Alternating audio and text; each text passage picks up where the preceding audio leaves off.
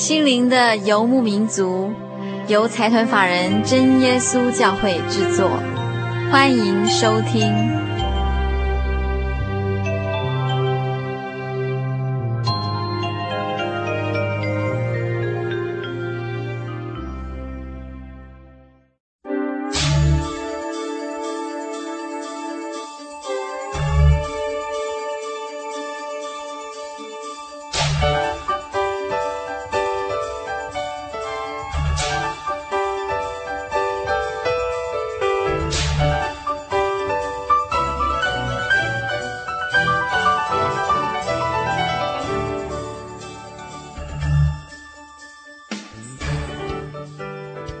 在收听的是《心灵的游牧民族》，我是佩芝。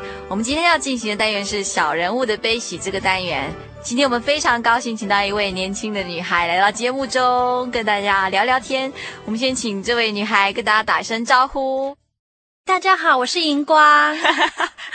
荧光，你现在几年级？呃，我现在要升大四了。大四，你就读哪个学校？呃，我现在是就读中山医学院医学系。医学系四年级学生，对，要升四年级了。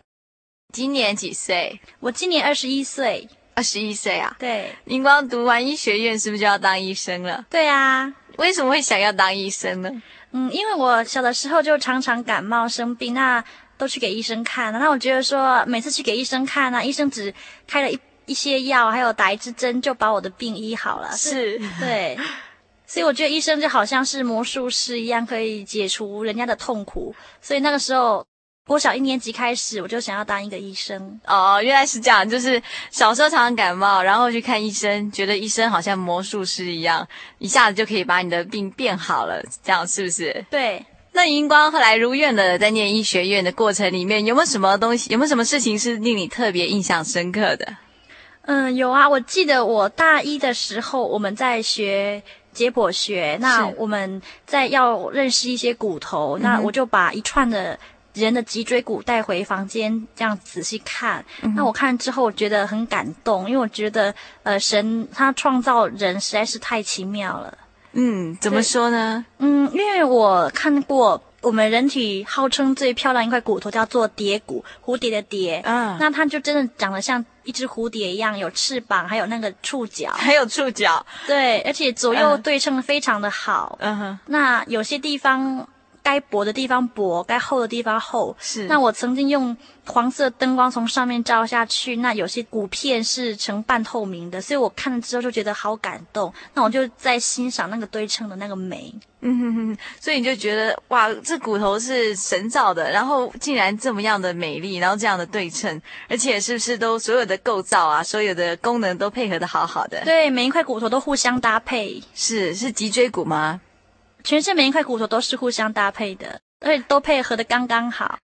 那荧光，您刚刚说的那个蝶骨在哪个部位啊？嗯、呃，在头部。头部啊？哎，对。哦，好好好。那接下来我就很好奇啊，刚刚荧光说小时候他觉得医生就像魔术师一样，当你感冒的时候，他可以把你的病变好。那可是荧光在念医学院这段时间，有没有遇到一些比较艰难的病例？是那些是连医生这个魔术师都没有办法医好的？当然有啊，就算是魔术师，他也是人呐、啊。所以像一些癌症，就大家所知道的，癌症是有的时候没有办法把它医好的。嗯。那还有一些先天性的疾病，因为是由基因染色体来控制，所以根本就不可能去医它。是。我想癌症大家都清楚，癌症可能是比较不好医的。那所谓的先天性疾病，我想这个我们就比较不太清楚，为什么先天性疾病它也是一种绝症呢？因为先天性的疾病都是由染色体来控制，那染色体是控制我们身上所有一切的生理活动，一旦出了问题就没有办法去改变它。嗯，那哪一些先天性疾病是没有办法医治的？嗯，先天性的疾病很多，像大家都知道的，像唐氏症哦哦，这个就没有办法医，还有像白子是，这也没有办法。嗯哼哼，除了这两样之外，还有没有？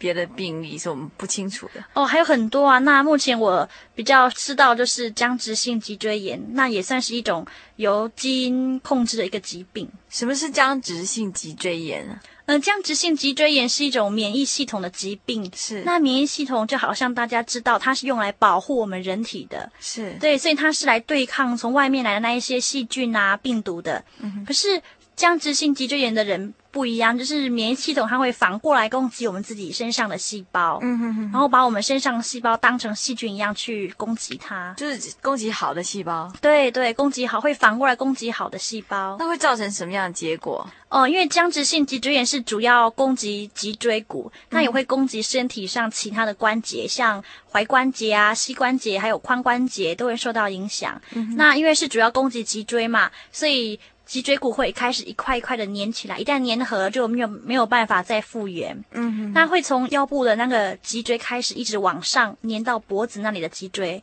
嗯、最后整条脊椎骨会粘住，然后会僵硬，然后身体会开始往前倾，然后到了末期之后就会变成九十度很严重的驼背，就是变成畸形。哇，那根本抬不起头来了，就没有办法举起来了嘛？对，腰会弯的都直不起来。那眼睛怎么办？眼睛只能看地上，是不是？对啊。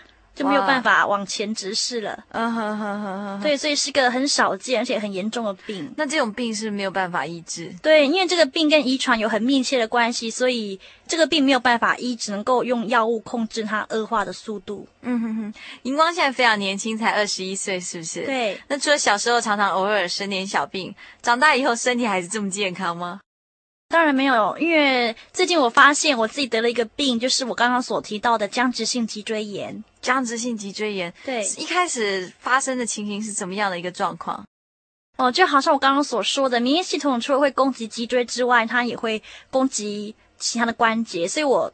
最严重的发病的时候是在民国八十八年，也就是今年一月二十三号礼拜六。那早上起来，我突然发现两只脚痛得没有办法站。是。那其实平常我就有那个下背痛的毛病。是。那但是因为我是读医学院，那功课很重，所以我都一直以为说是坐在书桌前面坐太久，所以才会腰酸背痛。所以我根本就没有去理它。嗯。那我也。从来没有跟医生提过这种事情。那因为当初脚比背还要再痛，所以我们都把注意力全部放在脚的上面。是。那后来大概到三月份、四月份的时候，脚开始长了一颗一颗像肉瘤一样的东西。到了四月份之后，那个长的速度很快。嗯哼。三个礼拜之内，两只脚长了十几颗。是。荧光自己是学医学的。以你个人的判断，那是什么样的情形？什么样的肿瘤才会一下长那么多啊？因为当初我刚好在读肿瘤学，哇！那依照我们当时我们肉眼所可以看到一切，从它生长的速度、它的外观，还有它长的部位来看的话，怎么样都像恶性瘤。那医生也是这样告诉你的吗？对，医生看了之后，因为他长的速度实在太快，而且整个扩散开来，嗯，他告诉我说他开始在害怕了，所以我去看了，隔天他就马上帮我开刀，要做病理切片。是，那开刀的状况是怎么样？做病理切片的话，就是把那个瘤把它切开，然后剪一小块肉下来，放在显微镜下来观察，看看有没有癌细胞。是，那那个结果呢？哦，我觉得很感谢主。那结果，嗯，这个并不是恶性瘤，是一种叫做肉芽肿的东西。嗯哼哼，荧光，你在动手术那个过程里面会不会害怕？你以前有没有动过手术啊？哦，我以前从来没有动过手术，嗯、所以我当初知道说要动手术的时候，我当然会很紧张、很害怕，因为我知道说打麻醉药一打下去，那瞬间会很痛。嗯哼，那我也知道说当麻醉药推了之后，那个伤口会很痛。是。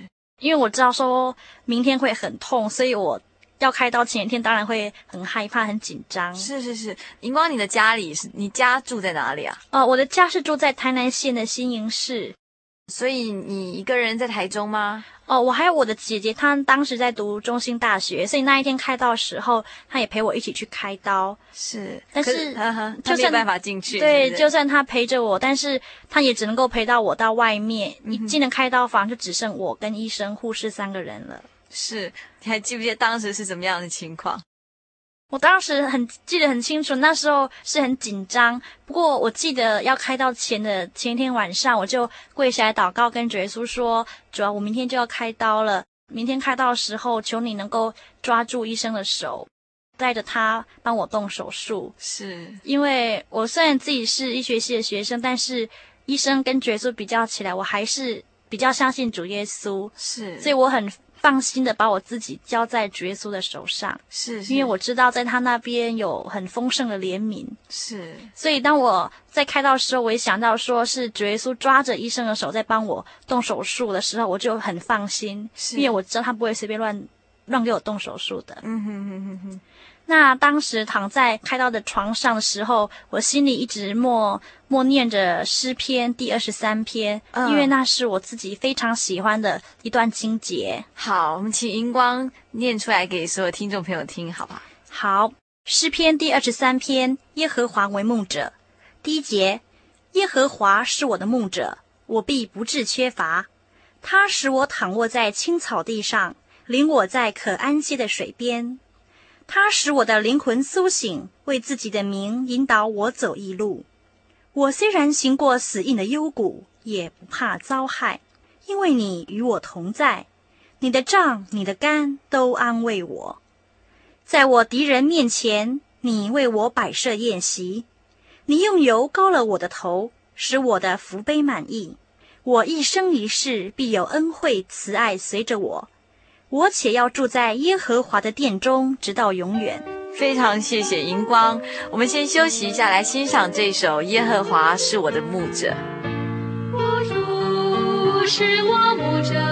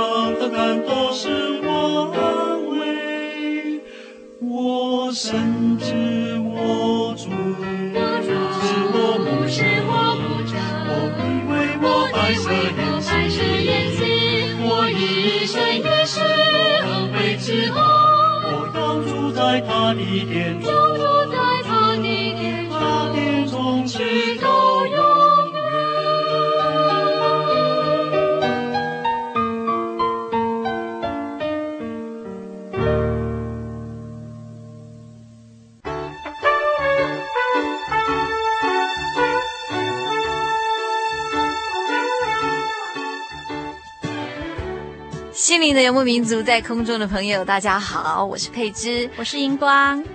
我们刚刚听荧光说到啊，就是说在八八年一月的时候，荧光生了一个病，那个长在脚上的肿瘤看起来很像是恶性的。那当荧光接到这样的消息的时候，有没有什么心里有没有做最坏的打算呢？有啊，因为我自己本身也是要当医生的人，所以我知道说，如果说恶性瘤的话，必须截肢，哦，就是必须把双脚都锯断。是，这是恶性瘤的做法，是不是？对。以我来说，我对恶性瘤的认识是，恶性瘤是不是就是癌症？对，就是就是癌症。那如果锯断以后，癌细胞会不会蔓延？嗯，如果说没有把癌细胞完全清除的话，当然会那个侵蔓延到全身。所以当初我母亲知道说恶性瘤瘤的话，因为她是个母亲，嗯、所以她会想的比较远。嗯哼。然后她也会想说，我可能会因为这个病就去世。哦。所以有一天，她就打电话过来告诉我说，如果说主耶稣要把你接回去的话，那我们也没有办法。啊哈哈。可是英光，你刚当时听到这样子的话，其实你有没有什么感触啊？嗯，那个时候因为是在母亲节的前夕，我妈妈这样对我说，嗯、所以听了当然会有点难过。但是我对于死，我并不会感觉到害怕，嗯哼，因为我知道说我是个基督徒，那我死了之后还有永生，有永生在等着我，所以我不会害怕，嗯哼。我就很认真的在考虑说，如果说是真的主耶稣要记着这个病把我接回去的话，那应该怎么办呢？嗯哼。那我仔细的想一想，我告诉我自己说。主耶稣很爱我，嗯、那如果说他真的要把我接回去的，是因为他太爱我了，嗯，所以想要早点看到我，在我二十一岁的时候就急着把我接回去。嗯哼哼哼。那其实这也应应该要感谢主一件事情，因为我知道我死了之后还有一个更好更好的地方在等着我。嗯哼哼哼。所以当时呃在刚发病的时候，其实还是有很坚强的信心，是不是这样子？对对，因为我还是很爱主耶稣的。嗯、uh-huh. uh-huh. 那当那个本来那些肿瘤在外观上或者是一些一些迹象的判断都是恶性的，可是切片检查之后是良性的，是不是？应该不能够说是肿瘤，应该说是肉芽肿。所谓肉芽肿是在什么样的情况之下会发生？那是一种免疫系统的反应。嗯哼哼。因为医生发现说这个肉芽肿是一种免疫。免疫的反应，所以那个时候他就怀疑说是免疫系统出了问题，所以他就把我转到免疫科去。嗯哼哼，那到到了免疫科，他们又是怎么样给你诊断的？哦，到了免疫科之后，因为那个医生他是免疫方面的专家，那他同时也是我们中山医学院医学研究所的所长，是那是一个很资深的老医生。嗯哼，那。虽然是说隔天就要去给医生看了，那我也知道说他是一个能力很好的医生，但是我去看的前一天晚上，我还是跪下跟主耶稣说：“主啊，我明天要去看医生了。虽然他是研究所所长，但是我还是求主耶稣，你能够赐给他智慧，让他能够做出最正确的诊断出来。”嗯哼，当你去看医生的时候，医生怎么说？那医生看到我的脚肿成那个样子，他也吓了一大跳。但是这个时候，他就突然问我说：“你是不是有下背痛的毛病？”嗯哼。那个时候我听了吓一跳，因为我这件事情我从来没有跟任何人提起过。嗯哼。那我自己本身也没有放在心上。是。那医生就问我说：“是不是会有下背痛？”嗯哼。那我就说是。然后他问我说：“那你是不是早上的时候？”那会比较严重，然后活动几个小时之后症状会比较改善。那我也说是，那医生就马上叫我去照一张骨盆的 X 光。嗯，那 X 光片出来之后，医生看了就对我说：“你的骨盆的关节已经发生了变化。”嗯，意思是说骨盆那边的关节已经粘起来了。是。嗯，那照理说关节的地方那个骨头应该是分开，中间有软骨，嗯、但是因为我骨头已经发生病变，所以骨盆那边的关节就开始粘起来。嗯，对。那医生又做一些检查，然后一个礼拜之后，他就告诉我说，你得的是僵直性脊椎炎。僵直性脊椎炎，对，就是一开始荧光跟大家提的那个先天性疾病的一种。对。除了刚刚荧光说最后会驼背，那他是不是有什么疼痛？哦，对，因为那个时候已经是五月底，那我下背痛的毛病越来越严重。那因为就是脊椎骨腰部那边的脊椎骨要开始要粘起来，所以晚上睡觉的时候一躺下去就觉得很痛。那常常没有办法躺着睡觉，必须侧着睡。嗯哼。那有的时候因为站起来，那会觉得说，呃，在腰部那边的脊椎骨都好几块全部粘结粘在一起，很难受。嗯。所以站着也很不舒服，必须坐着。还有就是我祷告的时候，因为祷告的时候是跪在地上，那身体都打直，那身体一打直的话，就觉得说脊椎骨又挤在一起了，所以我必须呃俯伏在地祷告，就是说我的额头就碰在地上，这样子俯伏在地，有点像磕头那个样子，俯伏在地这样祷告。这样祷告很不舒服，但是为了能够跟主耶稣多说几句话，我觉得我心甘情愿。嗯，也就是在生病的时候，荧光还是常常祷告，是不是？我每天都为自己的病情祷告。嗯哼，那你有没有吃药啊？哦，没有没有，我没有。自从我被医生诊断是僵直性脊椎炎的时候，我就隔天我就开始进食祷告，然后拒绝接受一切治疗。为什么？荧光你自己学的是医学系哦，你将来也是要当医生，可是你却不相信医生吗？嗯，我想就是因为我将来是个医生，所以我知道说医生的能力范围有多少，我知道医生可以做什么，医生不能做什么。是，所以有些病它变得不是说你吃药或是打针就能完全解决的，是不是？对，这个病它只能够用吃药来控制，但是吃药只是减轻这个病情的疼痛的程度而已，并不能够阻止它。发生，嗯哼哼。那吃药的话，医生也告诉我必须吃一辈子，嗯、然后这些药物又有副作用。是，那当时荧光那一段日子是怎么过的？那段日子我就请我们教会的人帮我祷告，那我自己也进食祷告，嗯、那我不吃药。那段日日子是比较难过，虽然到五月底的时候，脚上的肉芽肿已经消下去，但是下背开始痛，然后骨盆的关节，嗯，也开始在发炎，然后。这膝盖内的关节也受到了影响，是，所以，嗯，那但这也是比较不舒服一点。我想身体一定是很痛，是不是？嗯，感谢主啦。虽然是我，因为我当时也找一些临床的文献，他是告诉我说，僵直性脊椎炎的病人，很多人会在半夜的时候痛醒。是，那很感谢主的是，嗯，主耶稣他都把我的痛苦减到最轻最轻，所以我觉得我比一般僵直性脊椎炎的病人还要再轻松。嗯哼哼。那我跟主耶稣说我不想吃药，所以他就真的让我不必吃药。嗯哼。我在睡觉的时候，我很快很快我就睡着了。嗯哼。而且我都睡得很沉，从来没有说在半夜痛醒过的。嗯哼哼。所以我觉得说，这是主耶稣给我最好的止痛剂。是，除了身体上必须要承受一些不舒服之外，有没有什么内心的挣扎？就是为什么你这么年轻你会得这样的病，或者说当你很痛的时候，没有人在你身边陪着你？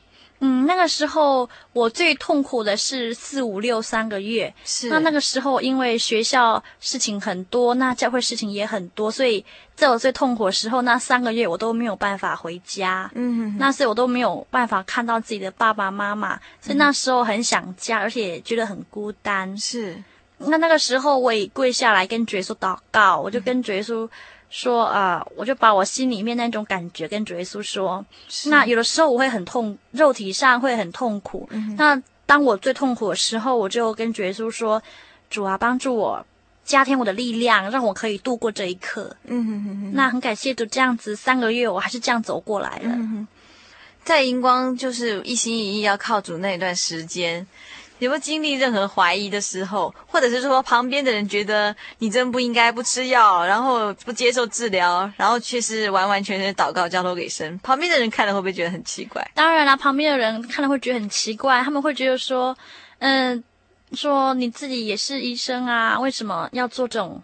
很危险的事情，因为这是拿自己的未来在开玩笑。是，那有的时候，因为我也是跟人家说我得了这个病，然后对方就问我说这是什么样的病，嗯、那我就告诉他这是跟遗传有关系疾病，没有办法医。医生也跟我说会跟着我一辈子。嗯，然后对方听了之后，他就只跟告诉我说，哦，主耶稣要给你一根刺啦，意思就是说、哦、这个病。不会好，你就认命吧，就让他跟着你一辈子吧。所以听我觉得很难过，因为当时我本来是要想跟他说，我但是我还是相信，主耶稣是全能的医生，他可以把我医好。是。然后当他这样一句话下来，我的心都凉掉了。哦。所以那时候会觉得说很难过。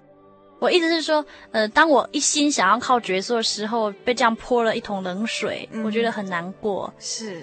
我觉得他们应该要支持我的，应该要鼓励我说：“对，你做这个决定很对啊，我们会帮你祷告，你要一心的靠耶稣才对。”可是我没有想到，他们的给我的反应竟然是说：“呃，既然这样的话，这个病可能就这样不会好，你就认命吧，就让这个病跟着你一辈子吧。”他们给我的反应是这个样子，嗯、所以我觉得很孤单，都没有人支持我。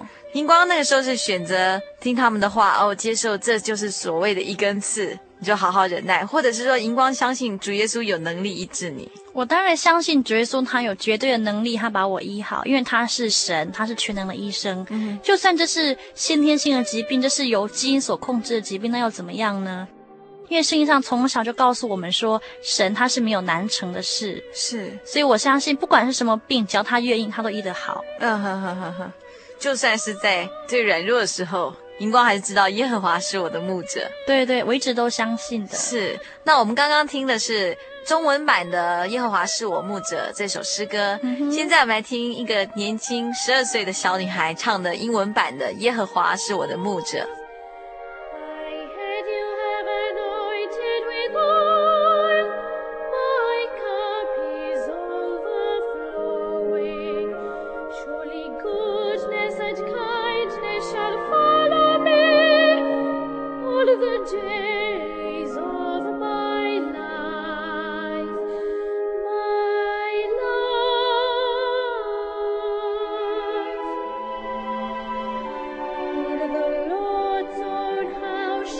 您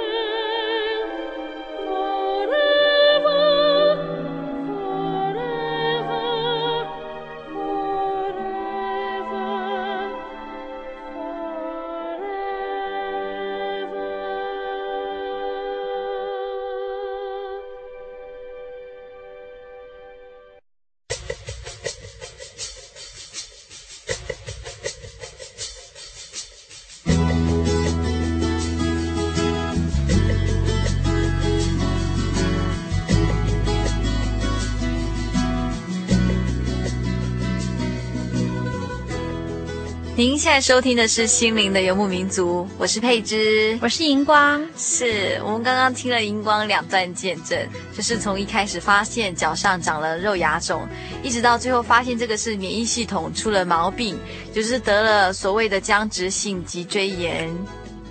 刚刚荧光告诉我们哦，在在生这个病的过程，身体非常的不舒服，呃，又正好遇到要考期末考。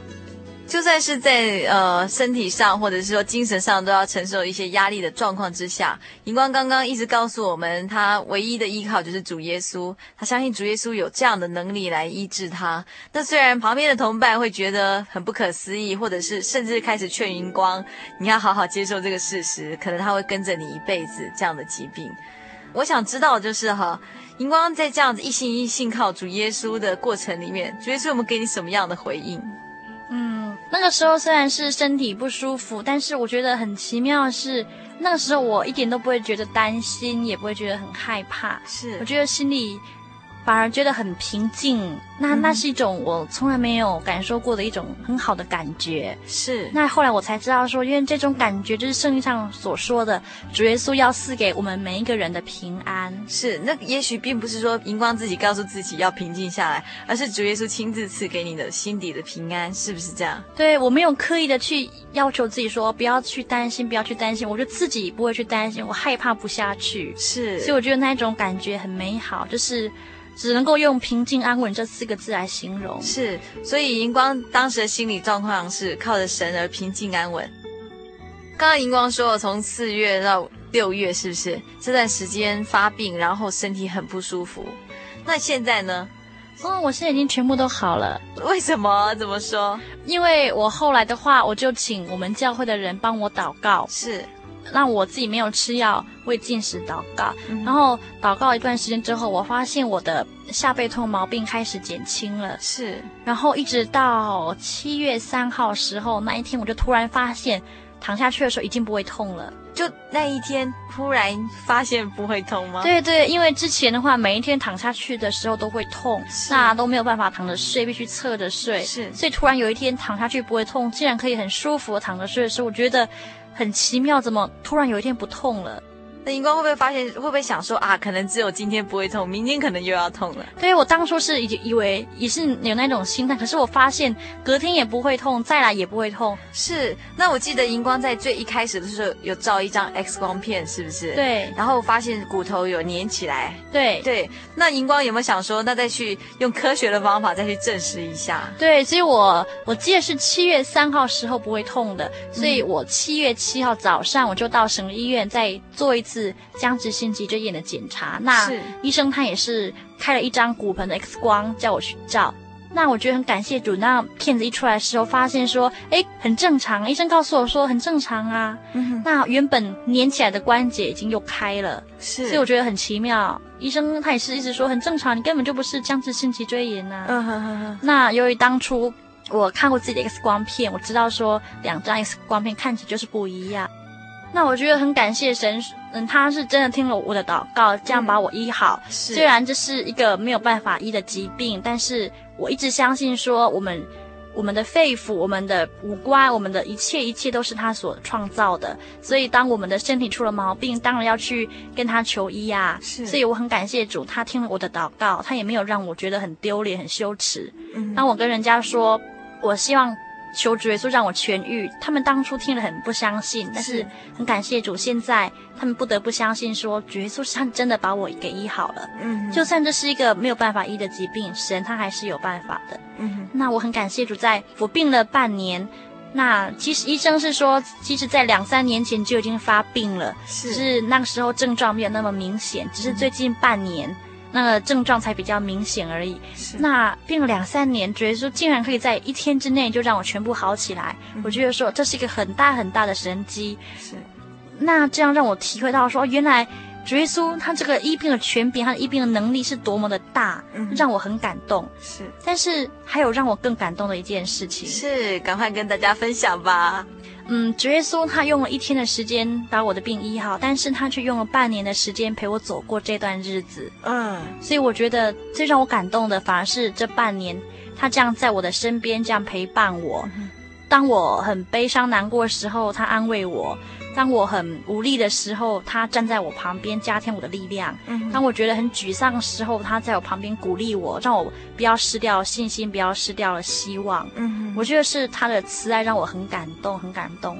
那还有这当中，他所赐给我的平安，让我觉得怎么忘都忘不了，因为这是我从来没有过的那一种感觉，那一种宁静。嗯、我不必刻意去强求，耶稣他就从上面加添在我心里面了。嗯，所以我觉得最感动的是他。所赐给我的平安。嗯哼哼，英光说他很感谢神，这半年主耶稣与他同行，跟他一起经历这个疾病。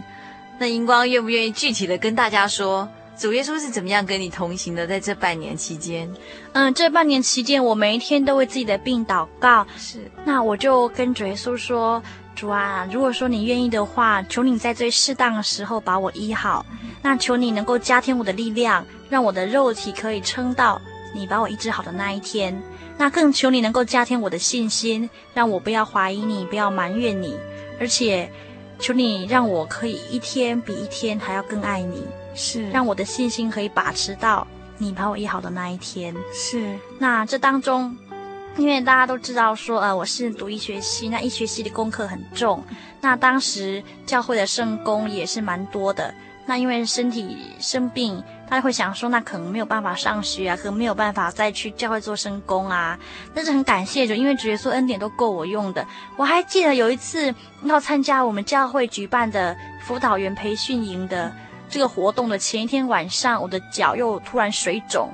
那当初我就很担心，说怎么办？明天就要去参加这个活动了，那脚肿成这种样子，明天还能够去吗？但是很感谢主哦，主耶稣恩典真的是够我用的。到了要去的隔天早上，脚就好了，就是就不会再痛了。所以，然后当初也碰到说学校要跑台，就是跑台就是我们医学院的一种很特殊的一种考试，就是说要弄跑的来考试。哦，这样子啊？对，嗯。那当初我很担心说，万一身体不能够跑怎么办啊？那很感谢主，就是说要考试到考要考试的那一天就不会痛了。所以我觉得很奇妙，我就觉得说真的是很奇妙的是很慈爱的，他这个总是让这个病在可以痛的时候痛，在不该痛的时候他就不会痛。是，所以真的是觉得说他在帮助我走过这一段路，在适当的时候来减轻我的痛苦。嗯，然后其实当初我也知道说，也许明天自己就会很痛很痛很痛，或者是说甚至明天就没有办法站了。但是很奇妙，那个时候我一点都不会觉得害怕，也不会觉得担心，因为圣经上都告诉我们说，主耶稣啊，他所加给我们的痛苦都是我们可以承担得起的。是，因为我知道说，既然是我所可以承担得起，那何必担心呢？然后圣经上又告诉我说，主耶稣恩典是够我们用的，所以我很放心的把我的明天，把我的未来交在主耶稣的手上。是，因为我知道说。嗯，主耶稣那里他有丰盛的怜悯。嗯哼哼哼哼。那在那个时候，虽然我的病一天比一天严重，但是我觉得我的心反而一天比一天的平静，比一天一天的安稳。是是。那我们先休息下来，欣赏一段诗歌。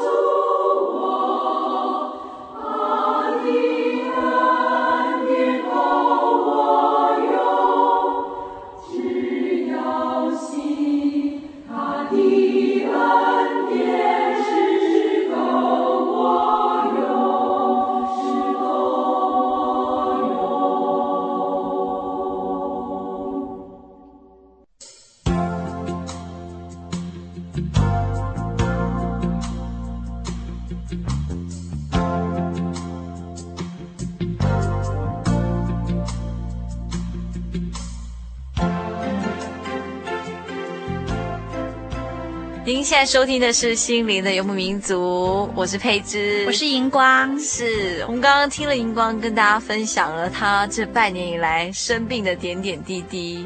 呃，我想请问荧光是，荧光自己学的是医学，将来也是要当医生。嗯哼。那如果哪一天你遇到你的病人的时候，你会发现，如果说他的病是连你都没有办法诊断，就是没有办法将他医好的时候。